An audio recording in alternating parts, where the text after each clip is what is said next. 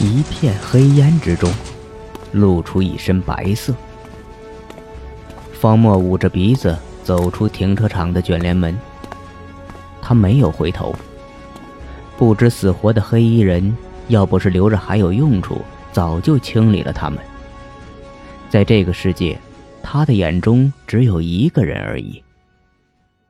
可此时此刻，如果无机也在，他会在哪儿？他会去哪儿呢？方墨想到一个地方，加快了脚步。他走过一座座需要仰头才能望到全貌的高楼大厦，绕了近半个冰冷的混凝土都市，才找到一家有门窗的店面。王记蛙鱼。方墨看了眼那四个字的红字招牌，隔街的小吃店真的做成了连锁铺子。他推开玻璃门，店里很冷清，同样一个人没有。原来无机口中的不是他们，是他们。高层的玻璃窗后，向下面呼救的人影的动作，与他之前在广场水池中见到的雕像。如出一辙，那挥手的动作，那一层黝黑的灰烬，那发热的水花，那默默流出的眼泪，一对母子被困在了小高层的上方。方墨，方墨，帮我一次，救救他们，救救！无机撕心裂肺的恳求声在方墨的脑子中回荡。方墨一个箭步冲进了火场。他被触动了，但没有被感动。他很清楚，这种必死的结局谁也改变不了。就算改变了，也只是过去的残念而已。但他不得不迈入火海中，因为那对母子的关系与无机非同寻常。如果他们是亲人，那么那个地方一定能找到无机的真实身份。噼里啪啦的火焰将楼梯烧成一个看不清方向的火窟窿。方墨只能根据脚下的感觉，判断出自身向上攀爬的状态。一阵狂奔下来，他计算了下，应该还有二三层就能到达求救的位置。而脚下的楼梯已经变得虚实不定。这座由无机潜意识构建的城市，构造的大楼，随着无机情绪的崩溃就要崩塌了。再加上他不断错开烈火，保全自身，对这个世界的意识污染，大楼已经摇晃了起来，随时都有倾覆的可能。几乎同时，方墨一把推开杨子怡，跑！他大喊一声，刚要起脚，眼前的木棍横扫而来，方墨不得不侧开身子，地板上满是水迹，他没踩稳。滑倒在地，杨子怡一个踉跄，注意到背后映出一个影子，在听到方墨的喊声后，他连滚带爬的往走廊外面逃去。青色面具趁机一棍子落下，方墨一躲，缩进洗手池下，木棍砸在洗手台上，青色面具紧接着连挥木棍，对着台上一顿乱敲。台下的空间很狭小。青色面具有意用木棍封住方墨可爬出的位置，方墨只能抱着头，任凭头顶一阵咣咣咣。青色面具敲碎了镜子，闪光的碎片如同瀑布一样哗哗落下。待声音一停，方墨的面前已寻不到青色面具的身影。方墨背后一凉，坏了，杨子怡。杨子怡刚跑出走廊，背后一阵巨响，一道白色的影子冲出了洗手间。青色面具速度很快，杨子怡随手拉倒一座落地灯，拦在路中间，可没什么用处。青色面具大步一跨就追了上来，别墅的房门越来越近，背后青色面具也近在咫尺，几乎只是一伸手的距离。杨子怡一转身，登上了二楼的楼梯。青色面具扑了空，一把关上房门，别墅里瞬间陷入一片黑暗，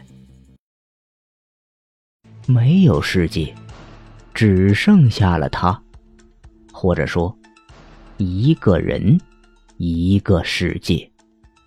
准确的说，不是什么世界，恐怕他所在的地方正是那些黑暗的裂缝之中，周围一片黑暗。什么都看不见，但他却能清楚地看到自己的全身。曾经，他也思考过这个问题：那些代表意识冲突的黑色扭曲究竟是什么东西？黑色裂缝中究竟有什么？他甚至想象过，每一个人的潜意识世界就像宇宙中一个恒星一样，一颗。一个世界，每个世界都是独一无二的，而所谓的黑色裂缝，就像是宇宙中漆黑的太空一样。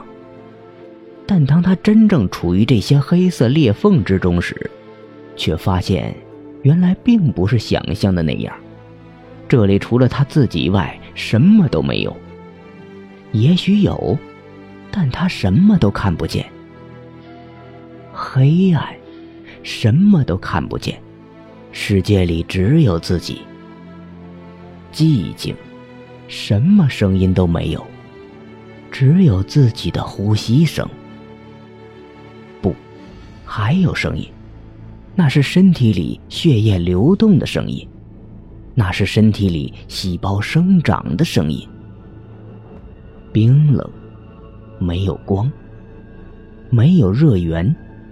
没有风，但安静和黑暗却让他越发感觉到冰冷。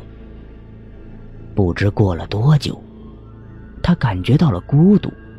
他想起了许多人，从小学到大学，从朋友到老师，从安静到段子阳，从温情到杨子怡。广袤无边的黑暗中，依次闪过一张张熟悉的面孔，闪过一个个熟悉的场景。可你们现在又在哪儿？方木抱起肩膀，犹豫了。忽然感觉自己离他们很近很近，但就是看不见，摸不到。越是安静，越是孤独。但同时，思维也越来越清晰起来。他的心中冒出一个奇怪的想法。他伸出手，面前是黑暗的，摸一摸，什么都抓不到。可他有一种强烈的感觉，面前只是一层黑色的墙壁而已。正当他努力伸手向前够的时候，突然周围响起了一种声音。一种奇怪的声音，好像昆虫在扇动翅膀一样。奇怪，怎么会有蜜蜂呢？不应该只有我自己才对吗？方墨循着声音仰头看去，无尽的黑暗一颤一颤的，他眨眨眼睛，认真打量起来。头顶上萦绕着一圈一圈的光华，十分微弱。星星点点，一闪一闪的。又过了一段时间，那些光华好像落了下来。萤火虫，他伸出手，接住其中一颗。不是萤火虫，只是发光的小点儿。荧黄色的光芒一亮，一亮，微弱的，好像马上要熄灭一样。但在此黑暗的空间里，他却感觉着每一颗光点儿都好明亮，落在手心，似乎都能感觉到温暖。掌心的那一颗光点竟然在颤抖，好像里面有什么东西要孵化出来一样，一下子吸引了方墨的注意力。他觉着好有意思。最近一段时间，他一直被关在那间白色通亮的房间里，一个人坐在椅子上，对着一张空桌子和一面空白的墙壁。而现在又被困在了漫无止境的黑暗中。世界对于他来说，非黑即白，单调的视野让他渐渐麻木，渐渐失去一切感觉与想法。但如今忽然多了一片发光的小东西，他忽觉着这个黑暗的地方充满了生机，终于不是一个人的世界了。这里比那个房间好多了。他一边感慨着，一边伸出手指去触碰掌心的那个小东西。正是此时，就在指尖与那个光点接触的一刹那。意想不到的事情发生了，掌心的光点猛然释放出极其明亮的光芒，照得他睁不开眼睛。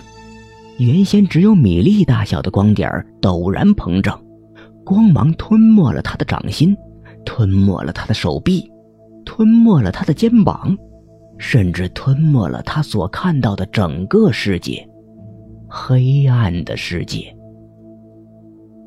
待光芒消去，方墨睁开眼睛，头顶一片明亮。